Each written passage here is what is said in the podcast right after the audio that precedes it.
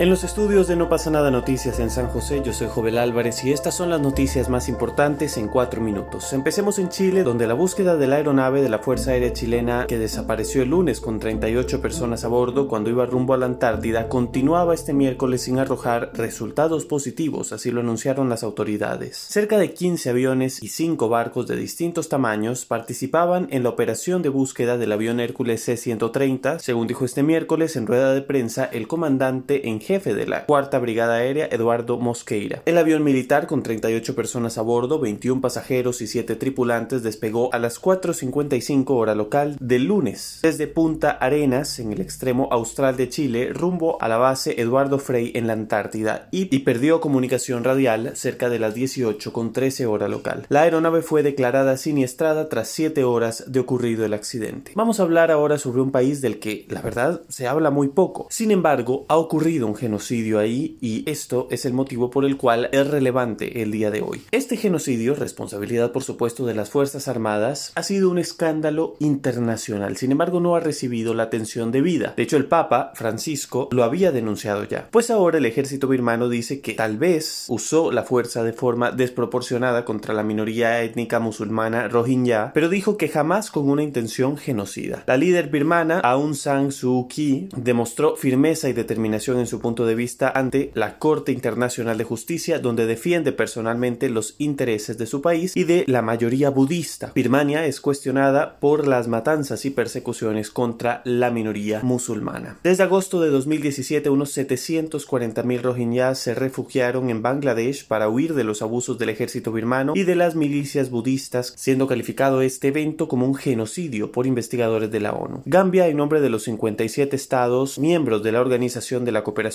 Islámica inició una acción judicial en contra del país del sureste asiático, considerando que había violado la Convención para la Prevención y la Sanción del Delito del Genocidio. Recordemos que hasta ahora la Corte Internacional de Justicia solo ha decretado el delito de genocidio en una ocasión, tras la masacre de 8.000 hombres y niños musulmanes en 1995 en Bosnia. Hablemos ahora sobre Francia. El gobierno anunció este miércoles que mantendrá su controvertida reforma a las pensiones, pese a siete días de huelga en transportes públicos y dos jornadas de de protestas nacionales, pero ofreció algunas concesiones a los manifestantes a los que pidió cesar las movilizaciones. La reforma no se aplicará a los nacidos antes de 1975, así lo dijo el primer ministro francés Edouard Philippe en un discurso muy esperado en el que reveló el contenido integral de la reforma prometida por el presidente Emmanuel Macron durante su campaña presidencial. Para calmar las calles, Philippe se comprometió también a realizar una transición progresiva y sin brutalidad hacia la creación de un sistema universal de pensiones. Terminemos hablando sobre Irak en la página no pasa nada.com van a poder encontrar la historia de Mustafa, quien fue visto por última vez el viernes a las 9 de la noche, una hora después de que un grupo de hombres armados atacara un parqueo de varios pisos en Bagdad. Él y otros manifestantes ocupaban desde hacía varios días ese lugar. Desde entonces no ha vuelto a dar señales de vida. Durante esa operación, unos 80 jóvenes, entre ellos Mustafa, fueron llevados en autobuses que el Estado iraquí sigue sin identificar. Durante horas esos hombres, tras llegar en camionetas, habían disparado contra el parqueo, sin que reaccionaran las fuerzas de seguridad desplegadas en los alrededores. Luego, en plena confusión, llenaron de jóvenes dos autobuses, según relató Youssef al